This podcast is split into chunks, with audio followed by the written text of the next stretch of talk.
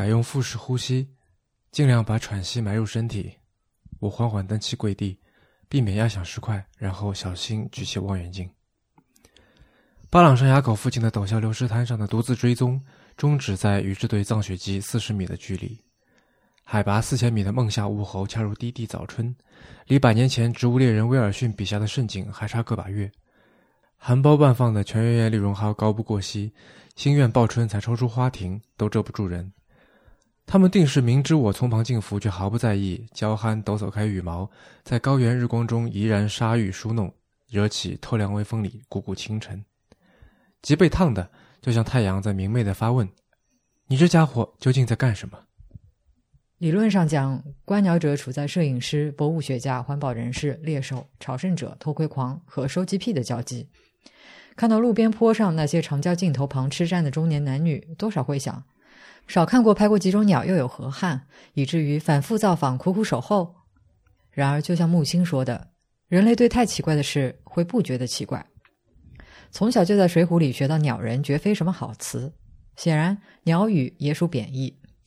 十几年前在旧金山求学时，有位室友苦于英语绘画，但不觉得是自己的问题，故意用英语逗他，他扬怒，用纯熟金片子嗔骂：“说什么鸟语呢？说人话！”玩笑归玩笑，但如果仔细琢磨，究竟如何才算是真正意义上属于全人类的人话？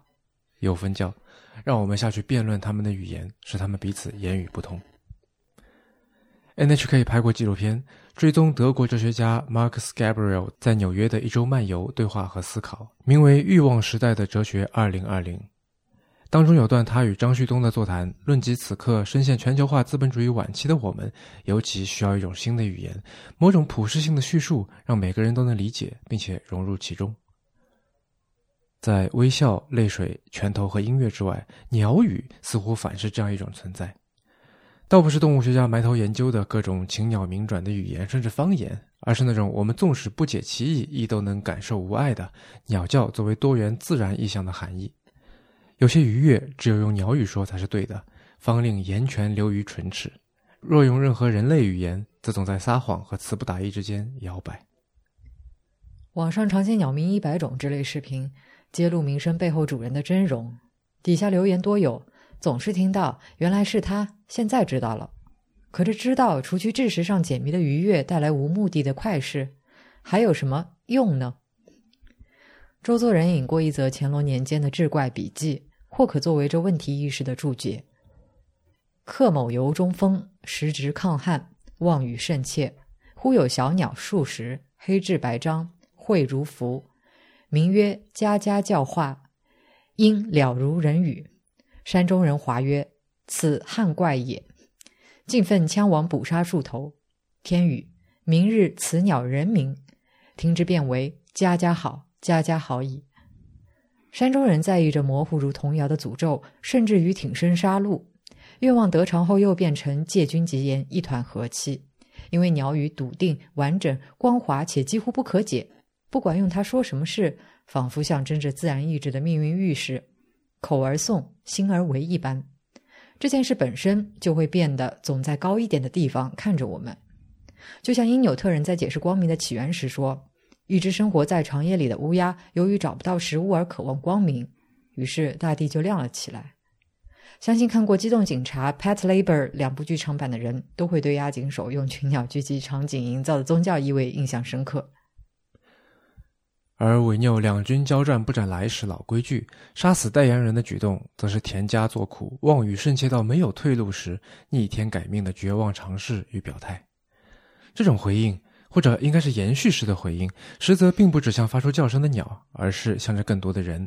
就像题在旅馆壁上的诗歌，有人在旁应和题诗，是为了后来的人能同时看见二者。西蒙娜·维伊评论上述因纽特神话。如果确实有愿望，如果所渴望的东西确实是光明，那么对光明的渴望就会产生光明。山中人忽然的团结与奋起是一体两面的迷信，也是在万物一体的化境基础上搭建起现实主义者势力但攻守两全的碉楼。这种崇拜与僭越并行不悖的思维近乎古老的直觉。向内与德尔斐的阿波罗神庙庭前认识你自己，异曲同工；向外就是觉得对自然的知道自有其好处，这才黑纸白章绘如符，交浅言深，字字记录。《诗经》里多是以鸟兽草木之名的笔性开篇，蒹葭、采薇、鸿雁等等，都照着这两层意思。新冠疫情之外，二零二零还是另一个容易被忽略的转折点。在这年，人造物总重量超过了世界上所有生物。而人类自身不过占生物总重量的万分之一。某架看不见的天平意味深长地越过了平衡点，开始不可遏制地倾向另一边。而人造物总重量里头，水泥几乎占据一半。人类唱主角的这个时代舞台，主体乃是水泥凝成。论及现代化，总令人想到内燃机、电灯、抽水马桶和远程通讯。但其实铺天盖地的水泥才是最卓然的体现。现代文明的肤色是灰白的，如阴天瘦弱的黎明。每个涨春潮的清晨，辽宁丹东都有成千上万斑尾沉玉、大冰玉和黑腹冰玉从海岸线上腾空而起，白色阳光里状如星河。这游客眼中的奇观，实际是他们拥挤的早高峰。这些社情年年都在新西兰、中国、朝鲜半岛和阿拉斯加之间忙碌迁徙，而随着中韩两国众多海岸固化工程的发展，尚未被水泥覆盖的鸭绿江湿地成了他们的少数避难所之一。不知鸟儿们是否认同，人类花费百年，结果用一种新物质将恩养他们的繁衍地铺得坚如磐石，这乃是一桩神奇的成就。可有件事肯定属于成就之列。根据香港观鸟会每年统筹百余观察点进行的全球同步普查，二零一九年全世界有黑脸披露四千四百六十三只。在普查和保育工作方兴未艾的上世纪九十年代初期，这种候鸟的全球数量才三百不到。二十多年下来，这是统计结果头次越过四千，而仅三年后，二零二二年的黑脸琵鹭全球数量就变成了六千一百六十二。这是亚洲鸟类保育史上跨国家地区合作的重要正面例子。作为他们主要越冬迁徙地之一的深圳，正在讨论将黑脸琵鹭作为市鸟。地球上的鸟类有近万种，数量则是约五百亿只，这里头候鸟约占两成。换句话说，每年都有数十亿对翅膀在繁殖地和越冬地之间的万古长空中扇动。在颐和园筑巢育雏的普通雨燕，过冬时却要经蒙古高原和西伯利亚南部，绕过中国西北的戈壁雪山，再往西南奔赴阿拉伯半岛和东非，避开撒哈拉沙漠，终抵纳米比亚和南非。人类先祖不知多久才踏完的漫长曲折的途径，他们年年都往还。这让人想到，有位上海作家曾记录一则藏族传说：不要理睬身上没毛的东西。人啊，原来都和动物一样，浑身上下都长满了毛，与动物不分彼此，大家相处的也很和睦。但是人啊，总是有点鬼，常做出些莫名其妙的事情来。他喝了聪明泉，神态就有些变化。这事儿要怪兔子，是他领着人找到了聪明泉。人啊，喝了这泉之后就更鬼了。他整天背着动物们，在聪明泉旁用刀子削削弄弄的。动物们很疑惑。人在干什么？乌鸦就说：“我去看看。”他飞到泉边一看，哎呀，人正用刀子削弩弓呢。乌鸦还来不及叫出声来，就给人拔出箭来射死了。动物们见状后，怒火万丈，吼叫着朝人扑过去。尤其是飞鸟们，争着为乌鸦报仇，一下子就把人身上的毛都啄光了。老熊心软，赶紧把人护住，还把人脑袋掖在自己腋下。这才算保住了人的头发。动物们指着人发誓：“大家记住，今后再也不要理睬这种身上没毛的东西了。”文明是动态的，从聪明泉冒出，俱往矣，俱往矣，又继往开来。几千年浩荡流淌，末路顿殊而初心不易。不息的径流上，遍布人和鸟的故事。有几处径流干涸，爆出龟裂的枯泥和死根。有几处泛着清浅的波澜，打着绵软的漩涡；另有些是不知通向何处的深深涵洞，引人探索。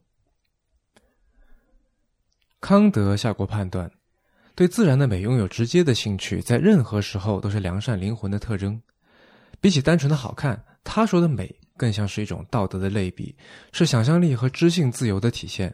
下一阶段便是崇高。而若说美还具有某种客观性的假象，崇高则是主观的，源自于知性的无能为力，是某种压倒性伟力展现下的投子认输。盖亦未尝不可，总之莫奈其何。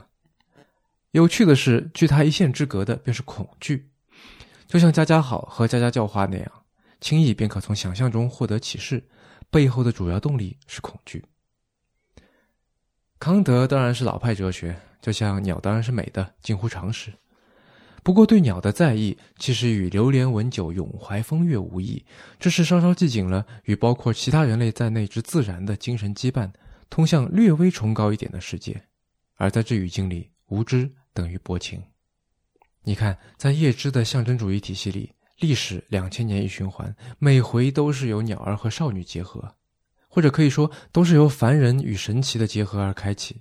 玛利亚和白鸽，利达和天鹅，第三次不知会是什么。例如，在崇明岛的河滩旁黄昏散步，暮色里听白胸苦额鸟的连续鸣叫时。心脏就像一个拧紧的拳头，松开了，鼓动翻涌着暖流，任谁都能想到关关雎鸠中辗转难眠的爱意吧。甚至在桥切到莎士比亚的凤凰与斑鸠，这份跨越物种与筋骨的共同文化，覆盖了一层层新生的可分享的记忆与温柔，像山顶握着一道缓慢欲语的云。对于这种崇高的鉴赏和共鸣，能够唤起敬重感。面对鸟。